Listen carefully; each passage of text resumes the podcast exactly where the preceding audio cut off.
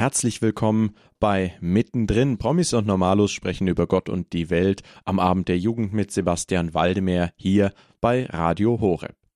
Vor wenigen Monaten ist im Christiana Verlag ein neues Buch erschienen von Michel van de Lene mit dem Titel Wir glauben der Liebe. Der Autor, Michel van de Lene, ist in Belgien geboren und hat dort klinische Psychologie sowie Theologie in Lovanio in Belgien studiert. Später hat er dann noch in spiritueller Theologie in Rom promoviert, also seine Doktorarbeit geschrieben und anschließend 20 Jahre Theologie in der Nähe von Florenz gelehrt. Dort in Lopiano ist ein Zentrum der sogenannten Fokularbewegung. Das sind verschiedene Familien, Jugendliche, Priester, Ordenschristen, Freiwillige, die dort wohnen und versuchen in ihrem täglichen Tun das Gebot der gegenseitigen christlichen Liebe umzusetzen, so wie Jesus gesagt hat, liebt einander, wie ich euch geliebt habe. Dort in Lopiano in der Nähe von Florenz sind gegenwärtig 900 Menschen aus 70 Nationen aller fünf Kontinente zusammen und 40.000 Besucher kommen dort jedes Jahr hin. Und Michel van der Lene hat dort 20 Jahre lang gelebt und gelehrt. In ihrem Buch gibt es Dialogteile, das Buch nennt sich Wir glauben der Liebe, am Ende jedes Kapitels wo sie über Fragen, die ihnen junge Menschen, Jugendliche gestellt haben, Antworten geben. Und im ersten Kapitel wird dort die Frage gestellt, wie es denn möglich sein kann, dass das Geschenk des Glaubens nicht allen Menschen einfach so gegeben wird, obwohl Gott ja eigentlich die Liebe ist. Und sie antworten daraufhin, dass es nicht so entscheidend ist, an Gott zu glauben, sondern eher Werke der Liebe zu tun, obwohl der Apostel Paulus schreibt, dass das Bekenntnis zu Gott mit Herz und Mund auf der anderen Seite wiederum heilsentscheidend ist. Voilà donc ce livre que vous avez introduit est né de rencontres avec des dizaines de jeunes. Glaube und Vernunft sind die Grundlage jeglicher Theologie. Wenn ein Mensch den Glauben wirklich bekommt bzw. hat, dann lebt er ja bereits in einer neuen Existenz. Er ist bildlich gesprochen also von der Nacht in den Tag getreten, in den neuen Tag getreten. Wenn aber nun jemand den Glauben sucht und das Gute zu tun sucht, aber einfach aus der eigenen Wahrnehmung heraus keine wirklichen Glaubenserfahrungen macht oder den Glauben nicht spürt, ist das eine schwierige Situation für denjenigen. Wenn wir uns aber dann daran erinnern, dass der Apostel Paulus schreibt, dass selbst wenn er den größten und tiefsten Glauben hätte, die Liebe aber nicht, dann alles nichts wäre, bekommen wir eine ganz neue Perspektive.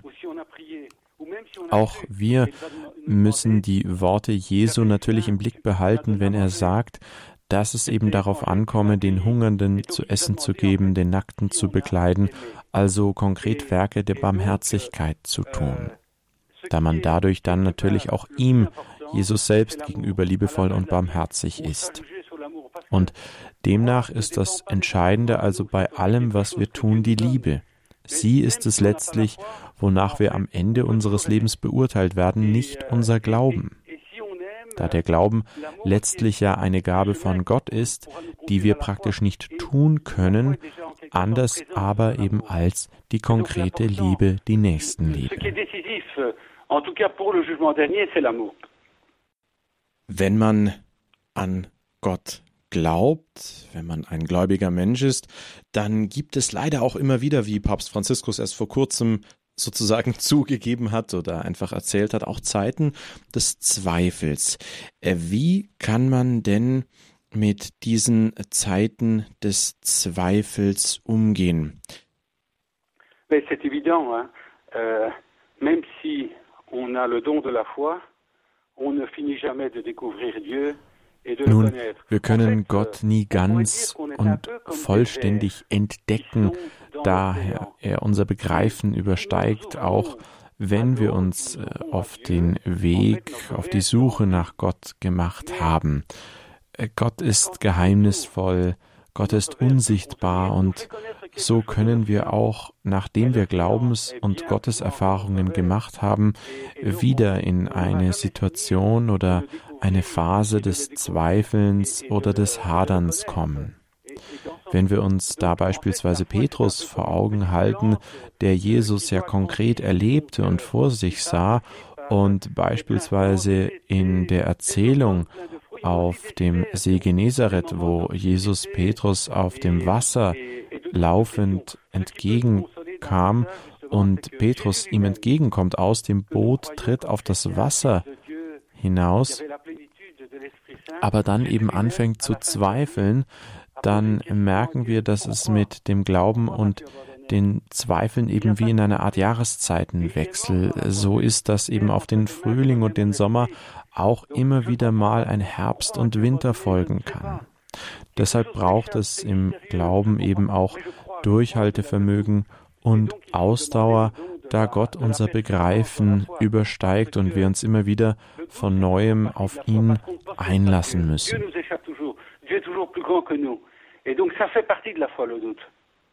Heutzutage, aber auch bereits in der Antike war eines der Hauptargumente gegen den Glauben an Gott oder allgemein auch gegen Glaubenserfahrung, dass diese lediglich Halluzinationen oder ähnliches seien.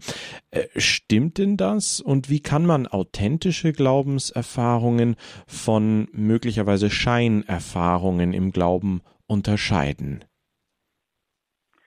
Même si je pouvais recueillir Anders als faktisch belegbare Umstände, wie beispielsweise, dass äh, die Blätter im Herbst sich färben und von den Bäumen fallen, können wir Gott eben nicht faktisch oder naturwissenschaftlich nachweisen. Wir können eine Gotteserfahrung nicht im Labor reproduzieren und wiedergeben.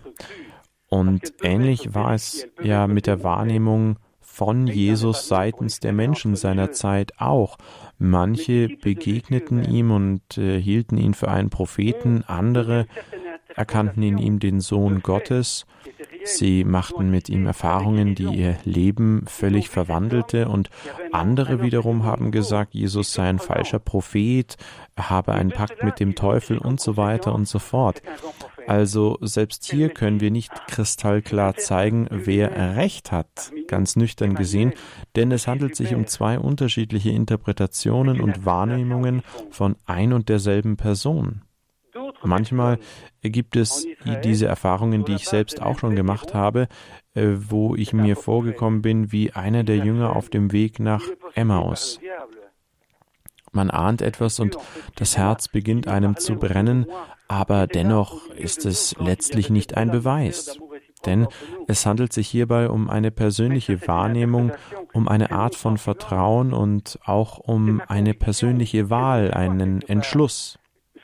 Jedoch wissen wir aus der Apostelgeschichte oder aus der Geschichte um die Apostel, und aus der Geschichte und Tradition der Kirche, dass es sehr, sehr viele Menschen gegeben hat und gibt und äh, die über den Glauben und ihre Erfahrungen reflektieren und reflektiert haben, so dass wir daraus wiederum erkennen können, dass die Erkenntnis Gottes, die Erkenntnis Jesu Christi durch andere Menschen eben nicht etwas extrem Seltenes und Beliebiges, sondern etwas ist, das sehr, sehr viele Menschen teilen und dadurch dürfen wir auch unseren eigenen Glaubenserfahrungen mit Jesus Christus ein tiefes Vertrauen schenken und sie als authentisch und wahrhaftig betrachten.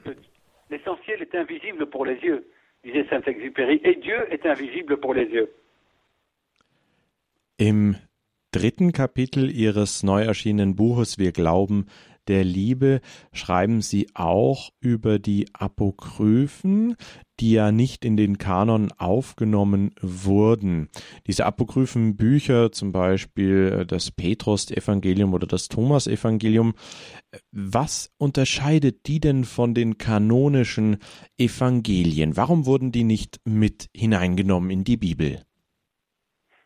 Oui, c'est vrai, les, les, les, premiers chrétiens ont reconnu quatre évangiles comme conformes à leur foi. In den sogenannten apokryphen Schriften, also man könnte sagen in den nicht kanonischen Berichten um und über Jesus, finden wir ganz unterschiedliche Stile in der Art und Weise des Beschreibens, der Vorgänge und auch einen speziellen Fokus auf das äh, Mirakelhafte, das Mirakulöse.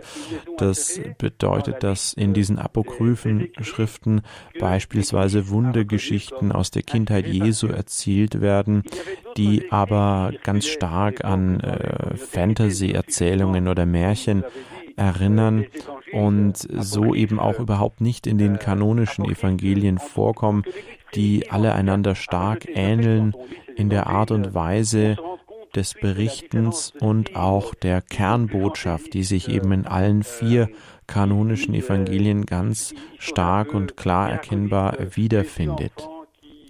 Darüber hinaus sind auch viele der apokryphen Schriften erst viel später als die kanonischen Evangelien entstanden, so dass beispielsweise das Markus-Evangelium, das relativ früh nach Jesu Tod und Auferstehung abgefasst wurde, als wesentlich verlässlicher, da eben authentischer betrachtet werden kann als die apokryphen Schriften, die dann erst in den vielen Jahrhunderten nach Jesu Tod und Auferstehung abgefasst wurden und wie gesagt eine Vorliebe für das Märchenhafte haben.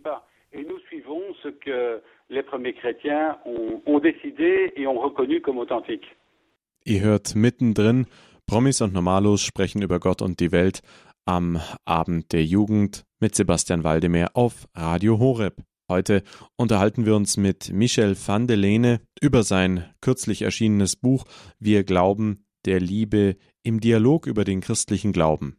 Michel van der Lene ist Belgier und Doktor für Theologie. Er hat über Jahre mit verschiedenen Jugendgruppen aus der ganzen Welt Workshops über den christlichen Glauben geführt und diese Erfahrungen hat er in dem Buch Wir glauben der Liebe zusammengefasst. Hier ist für euch die Parachute Band mit The City of the Lord.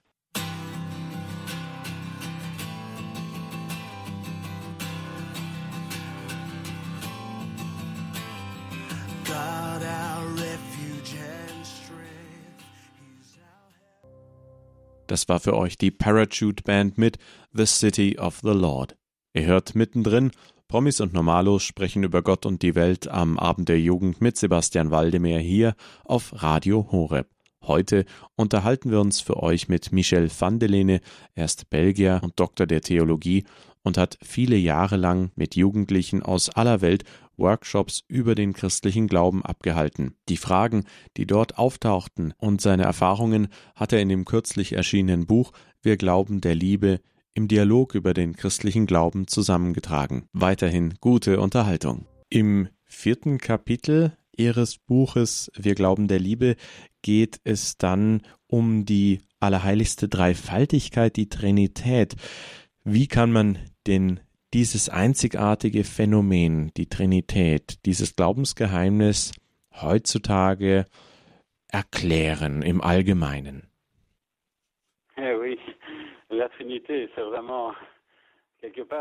Die Liebe Gottes begegnet uns auf vielfache Weise. Gott ist die Liebe und schon im Alten Testament wird beschrieben, dass Gott sein Volk liebt wie ein Vater und eine Mutter. Diese Liebe hat sich dann uns ganz konkret in Jesus Christus geoffenbart und wie er verheißen hat, dann vor allem im Pfingstgeschehen im und durch den Heiligen Geist. Demnach hat sich Gott also in der Geschichte des alten und neuen Bundes als Vater, als Sohn und als Heiliger Geist offenbart. Die ersten Christen sind dann durch die Reflexion, durch die Verarbeitung ihrer Erfahrungen mit Gott als Vater, Sohn und Heiliger Geist auf die Dreifaltigkeit gekommen. Es war also kein künstliches Konstrukt, das man sich irgendwie ausgedacht hat, um Gott zu beschreiben, sondern tatsächlich die Betrachtung der eigenen Erfahrungen, dessen, was geschehen war. Demnach ist also die Dreifaltigkeit keine philosophische Behauptung, sondern entstand tatsächlich als Erkenntnis der Reflexion über das, was die ersten Christen real mit Gott Vater, Jesus Christus und dem Heiligen Geist erlebt haben. Gott ist also demnach Gemeinschaft und Reziprozität in sich. Aber wir können einen ganz guten Abbildcharakter in Bezug auf die Dreifaltigkeit entdecken, äh, wenn wir beispielsweise auf die menschliche Sexualität blicken. Also wenn mm, ein Mann und eine Frau sich aus tiefer Liebe einander miteinander vereinigen, entsteht in diesem Vereinigen, in diesem ganz eins werden, neues Leben aus der Liebe, ein Kind. Letzten Endes aber können wir nur ansatzweise die Dreifaltigkeit verstehen, denn sie ist als göttliches Wesen, als der eine und heilige Gott etwas, das unser unmittelbares Verstehen und Begreifen bei weitem übersteigt.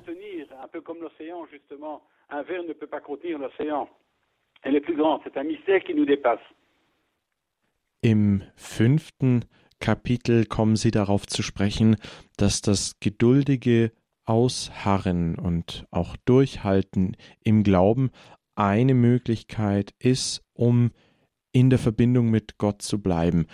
Gibt es auch gerade in schwierigen Zeiten weitere oder andere Möglichkeiten, das zu tun, also mit Gott in Verbindung zu bleiben? C'est vrai, l'évangile euh, dit que celui qui persévérera jusqu'au bout sera sauvé. Das Entscheidende am Ausharren und Durchhalten im Glauben ist es als ein Ausharren und Durchhalten in der Liebe zu verstehen.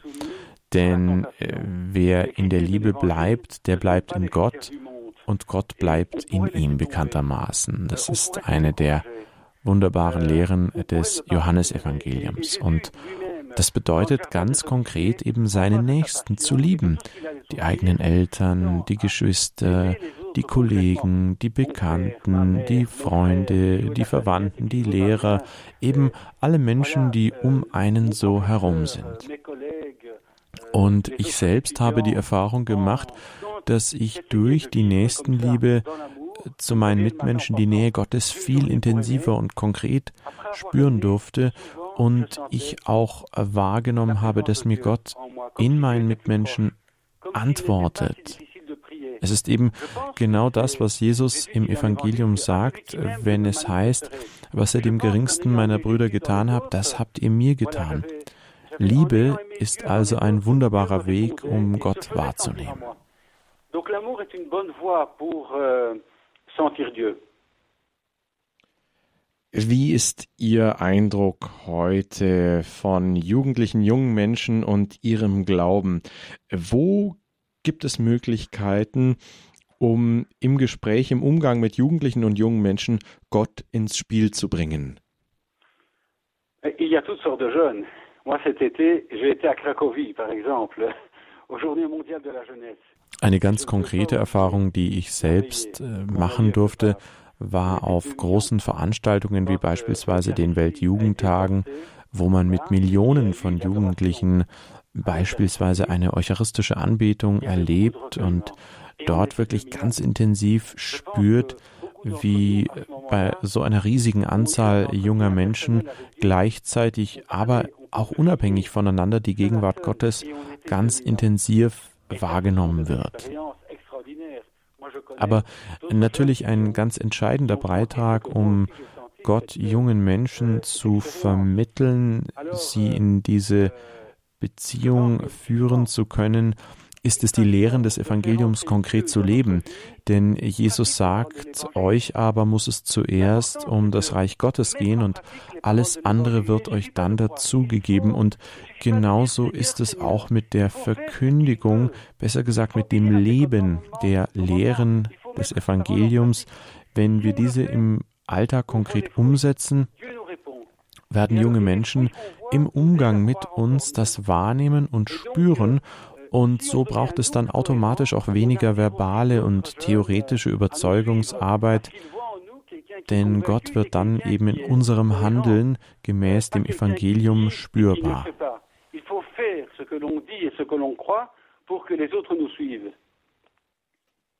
Gibt es spirituelle, religiöse Erfahrungen, die Sie gemacht haben mit Jugendlichen, mit jungen Menschen, in den vergangenen Jahren, die Sie mit uns teilen können, die Sie uns mitteilen mögen? La première chose qui me vient à l'esprit, c'est que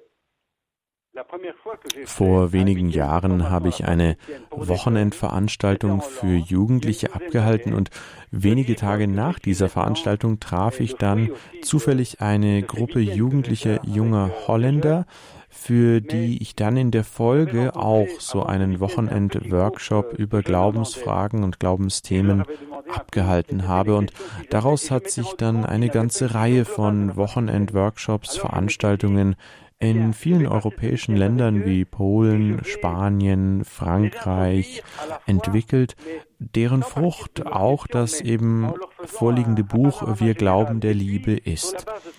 Und bei diesen Workshops habe ich Ihnen nun weniger konkrete Fragen beantwortet, das ergab sich dann natürlich auch manchmal, sondern Ihnen einfach Input gegeben, ganz äh, schrittweise um ihnen eben Glaubenserfahrungen zu ermöglichen, um sie konkret an Jesus Christus, das Evangelium heranzuführen. Und ich erinnere mich, wie ich gleich am ersten Abend des ersten Wochenendworkshops mit den jungen Holländern kaum schlafen konnte, da ich so von der Gegenwart Gottes und äh, des Glaubens erfüllt war. Und ich schlug ihnen dann auch vor, doch so einen Wochenendworkshop für ihre Freunde und deren Freunde abzuhalten und so weiter, was sie dann ganz begeistert aufnahmen. Und wir spürten einfach durch den Austausch über den Glauben, dass der Heilige Geist, der Geist Jesu Christi, unter uns war und wir von ihm so begeistert waren, dass eben daraus eine ganze weitere Reihe von Veranstaltungen erwuchs und das ganz Außergewöhnliche war vor allem eine ganz tiefe Freude, die das Herz erwärmt, die sich beispielsweise in diesem Gewahrwerden der Jünger auf dem Weg nach Emmaus beschrieben wird in der Apostelgeschichte, wo sie dann sagen, brannte uns nicht das Herz, als er eben mit uns saß und äh, als er mit uns ging. Und das ist genau das, was passiert, wenn man die christliche Botschaft mit Herz und Verstand versteht. Das war mittendrin. Promis und Normalos sprechen über Gott und die Welt am Abend der Jugend mit Sebastian Waldemar hier auf Radio Horeb. Wir haben uns für euch mit Michel van de Lene unterhalten. Er ist Autor, Psychologe, Theologe, der 20 Jahre lang in Lopiano bei Florenz in einer Fokulargemeinschaft gelehrt hat. Dort leben Menschen aus allen Teilen der Erde, aus Familien, Jugendliche, Priester, Ordenschristen, Freiwillige zusammen, gegenwärtig 900 dort aus 70 Nationen aller fünf Kontinente und rund 40.000 jährliche Besucher. Michel van de Lene hat dort also 20 Jahre lang gelehrt und konnte viele Erfahrungen, spirituelle und Glaubenserfahrungen im Umgang mit jungen Menschen, mit Jugendlichen, jungen Erwachsenen sammeln und hatte die in seinem Buch Wir glauben der Liebe niedergeschrieben. Das Buch ist im Christianer Verlag erschienen vor wenigen Monaten. Wenn ihr euch die heutige Ausgabe von Mittendrin erneut anhören möchtet, geht auf unsere Website www.hore.org. Dort findet ihr im Bereich Jugend unter Podcast auch die heutige Mittendrin Ausgabe.